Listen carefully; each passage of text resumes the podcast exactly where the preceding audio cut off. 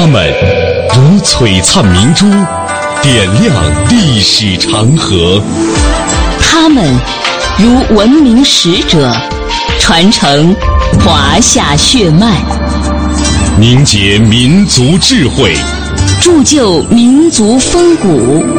请收听《香港之声》中华人物。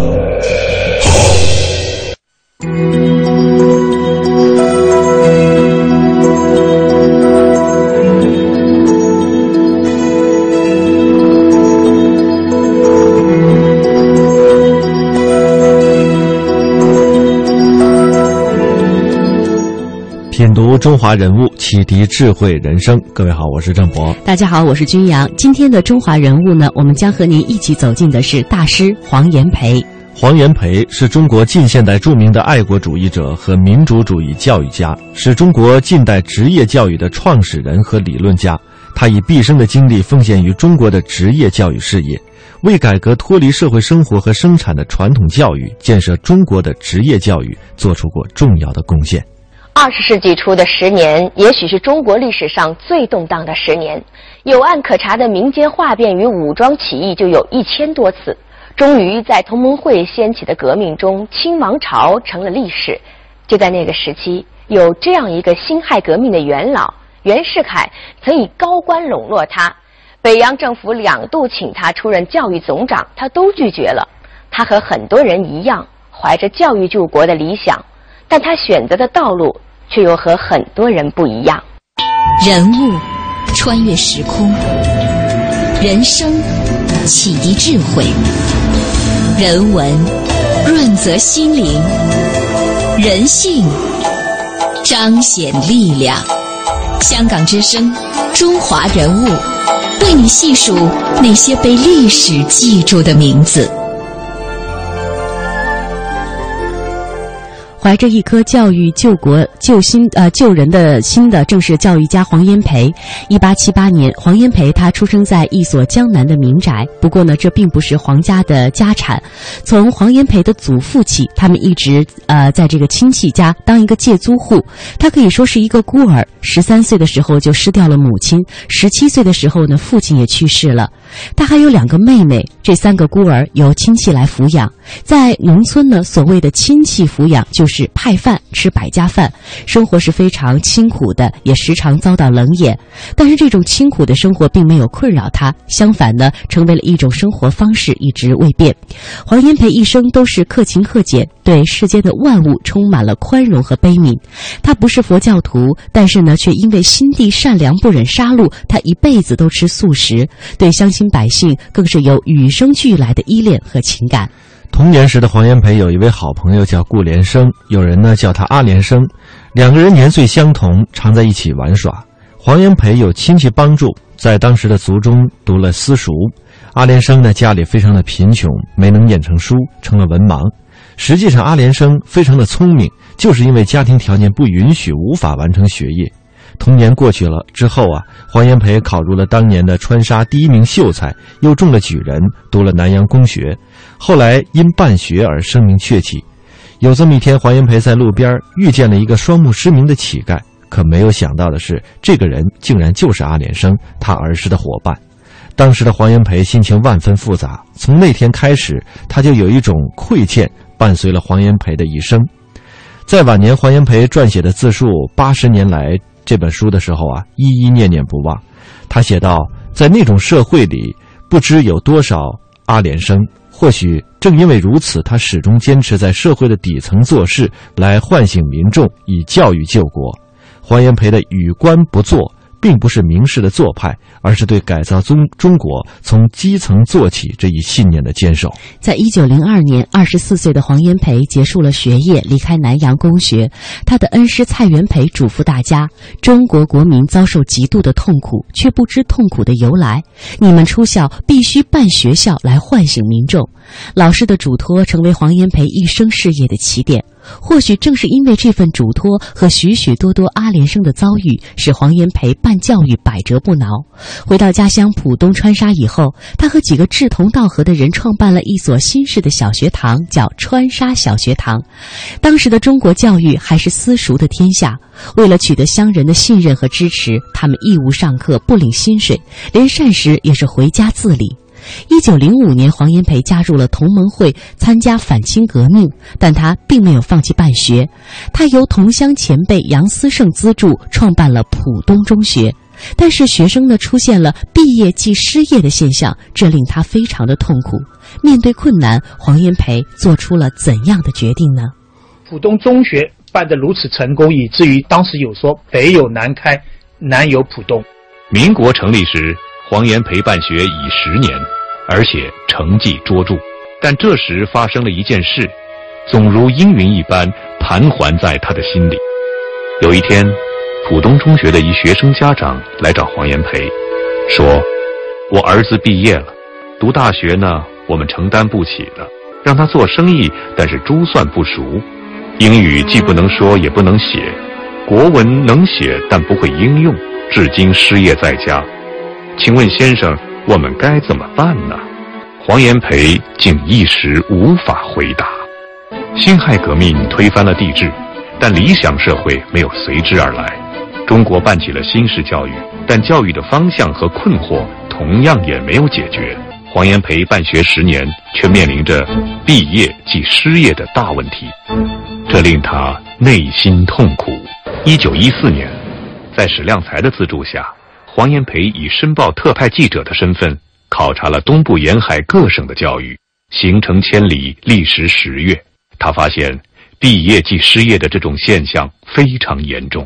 一方面，毕业者学不能致用，没有一技之长，找不到谋生之路；另一方面，人人想做官当律师，于是政法学校大盛。一些学校本无办学条件，因有利可图，印几张讲义也来办政法学校。学校赚了钱，学生却走投无路。黄炎培感叹道：“今青年毕业于学校，失业于社会，比比皆是。苟长此以往，教育越发达，失业者越多，满地皆高等游民，成何世界？”由此现状，他感悟到教育与社会脱节，正是其根本失误。此后，黄炎培调查的足迹远及美国、菲律宾、日本等国，每到一地，必写下详细的考察游记和通讯报道。他调查的地域之广、著述之丰、目的之清晰，以至于有人称之为中国教育界的徐霞客。一九一五年。黄炎培来到美国考察，到达纽约时，意外地接到了发明家爱迪生的邀请，前往参观他的新发明。黄炎培非常钦佩爱迪生，他只有小学三年级的学历，却拥有一千多项发明，留声机、电灯等等，惊人的创造力推动了美国的现代生活。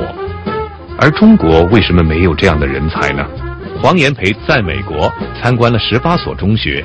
竟有十七所是开展职业教育的，这样的考察让黄炎培看到中国所面临的严酷现实。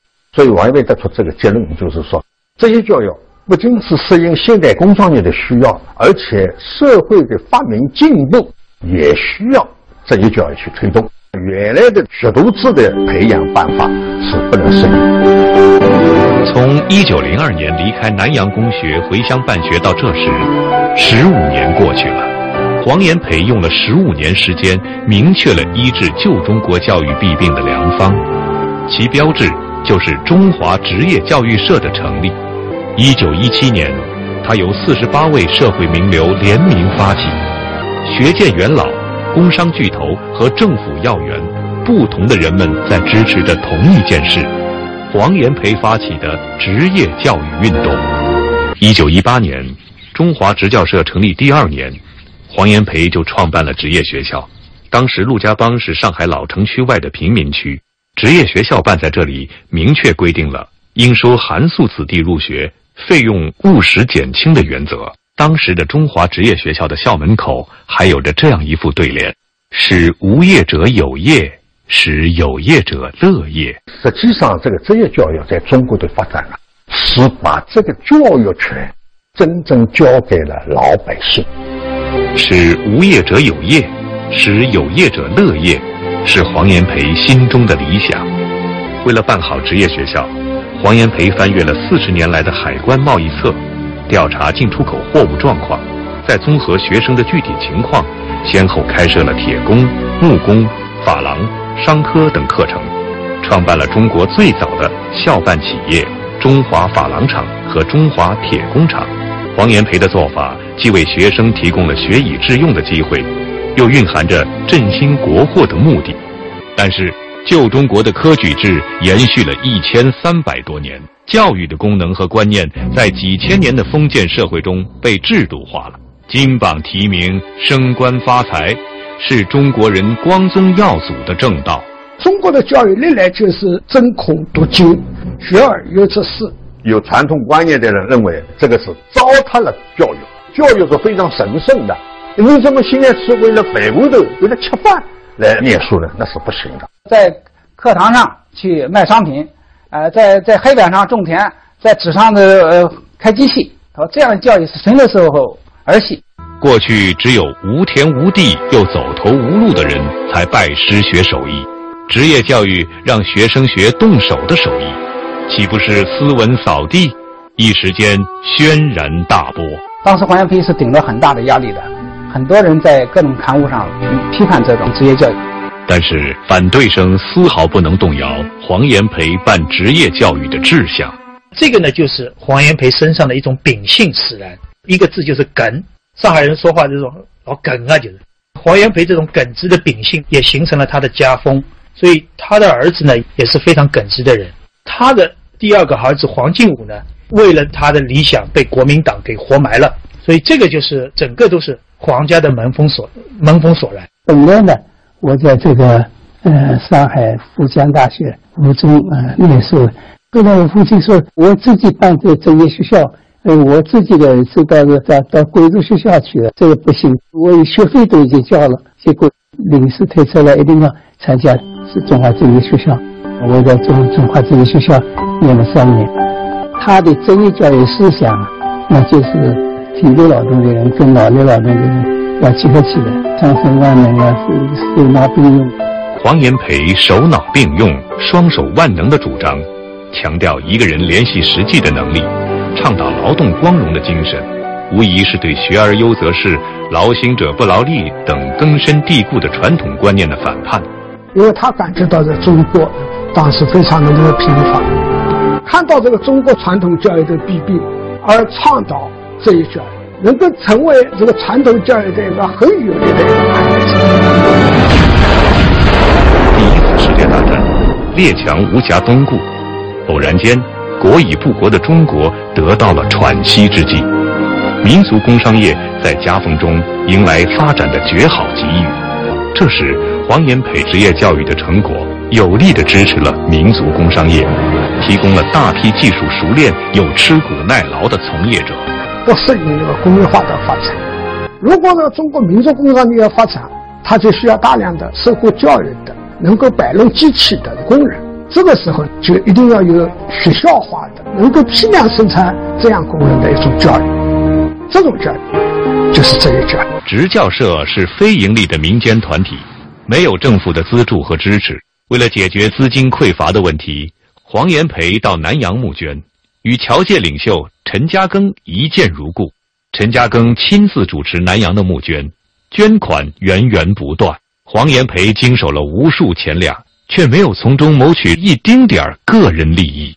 陈嘉庚为什么肯这样子的帮助呢？这这是因为曾经这个呃多次的这个呃了解啊。这个黄炎培从来没有把这个人家捐助的、人家办教育的钱放到自己腰包里面去。他就是因为不要钱、不做官，所以人家相信。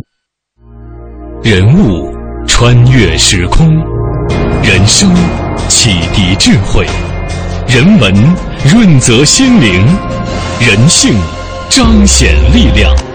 香港之声，中华人物。为你细数那些被历史记住的名字。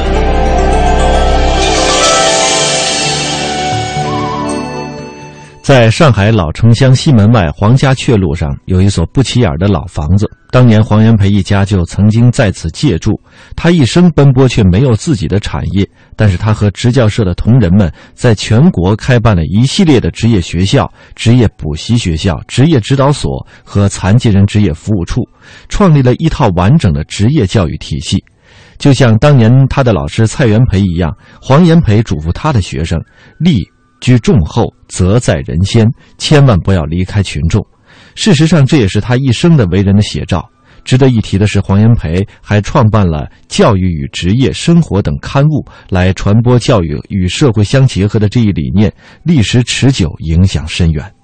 周德奋的生活周刊是中华教育社的会刊，他们除了一开始是内部的交流，如何影响社会，等于是职业教育也可能成为一种。思想史的潮流。数学家华罗庚和经济学家顾准出身贫寒，十多岁时都曾求学于中华职业学校商科。从他们日后的成就和对中国社会实际的影响中，都折射出黄炎培职业教育思想的影响。在以后的几十年里，中华职业学校毕业的学生被业界赞誉为“中华牌”，大受欢迎。我毕业以后分配我到吴松煤气厂去工作。那会计主任就问我：“你念过些什么会计的著作？”我就跟他讲这个，念了哪一些。最后我就讲了，我念了这个成本会计，老式成本会计。那个那个会计科长呢，他是呃西南联大毕业的。他说啊，他很吃惊，因为我是属于中等职业学校毕业生。他说你也念了这本书，我在西南联大也正念了这本书，就是成本会计方面也念这本书。于是他就很放心的就把。我刚进去不久啊，就把一个车间的成本工作就交给我了。黄炎培发起的职业教育运动，是中国现代教育史上的大事件，是旧中国的新文化。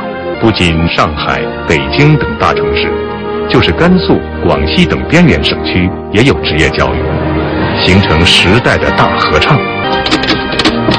职业教育是中国现代化的一次重要的历史选择，它既是穷困大众的一条生路，也是这个古老的农耕社会走向进步的坚实一步。黄炎培的工作的意义在于，他完全能够把握中国社会从农业社会转化成工业社会这个中国社会发展的大事。更可贵的是，黄炎培的职业教育关注的不仅是城市。而是整个中国的乡村改造，但即使我们把故事讲到这里，仍然仅仅是停留在表面。我们这就是在徐公桥曾经办过一个农业改进的试验区，办了一段时间以后，王爷培就去明察暗访，他到那个徐公桥去田野里面去走，哎，看到一好多农民青年啊都没有去到学校念书。黄炎培询问路边一位老农。现在有免费的学校，为什么大家都不去念书啊？老农并不知道，眼前这位就是大名鼎鼎的黄炎培，就说：“我们饭都吃不饱，谁会想着去念书呀？”这句话对王爷培的触动是非常之大。王爷培就感觉到，农村改进不是什么先办教育，从教育入手，这不行。农民现在需要的是什么？需要是富起来，有饭吃。所以马上就修改。中华职业教育所的农村改进的方针，就是教育要跟着致富走，就是农民在生产过程中间，他碰到什么问题，有哪些问题可以改进，你就到田头去跟农民讲，你去示范，使得农民感觉到的确是有用，这就是农村的职业教育。在中国二三十年代形成的规模浩大的乡村教育高潮，是中国教育思想史上的历史性突破。而黄炎培是身体力行的首创者。黄炎培倡导职业教育，不仅面对着资金匮乏的困难、传统思想观念的束缚，更要应对内忧外患的时局的动荡。这其中的艰辛，或许我们今天已难以体会。但黄炎培愈挫愈奋，他号召职教社同仁积极投身社会政治，创造时机，在逆境中求发展。在黄炎培和职教社的推动下，国民政府于一九三二年颁布了《职业学校法》，这在当时的中国不能不说是一个奇迹。但是，性情耿介的黄炎培，又是一个时常大哭的至情之人。当他的学生和挚友陶行知病逝，他痛哭；当邹韬奋因政治迫害出走香港，黄炎培和他告别时抱头大哭；当日寇侵占东北，他一日而三哭。一九三一年春天，黄炎培到日本考察职业教育，他发现日本人大办青年军，在乡军人活动频繁，反华备战的气氛很浓，一种不祥的预感萦绕着他。黄炎培匆匆回国，奔走相告，有人却嘲笑他杞人忧天。仅仅四个月后，九一八事变就爆发了。当天晚上，黄炎培急匆匆地赶到朋友家通报这个消息，而他们正在打牌。电报到了，日本人把沈阳给占了，牌不能打了。有一个人说：“中国又不是你黄炎培一个人的。”要你一个人起见。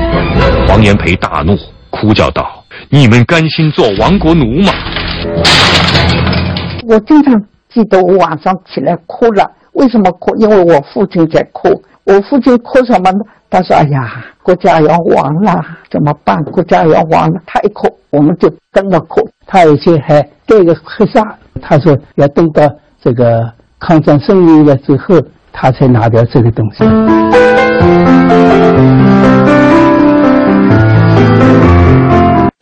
溯华夏五千年，英才辈出；激扬文字，书写风流；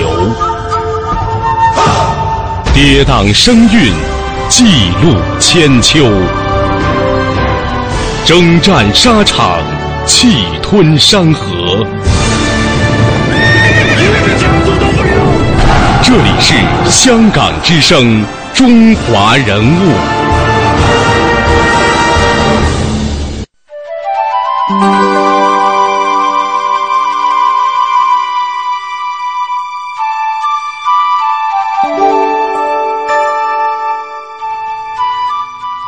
黄炎培在他的《实施实业教学要览》当中，给职业教育下的定义是这样的。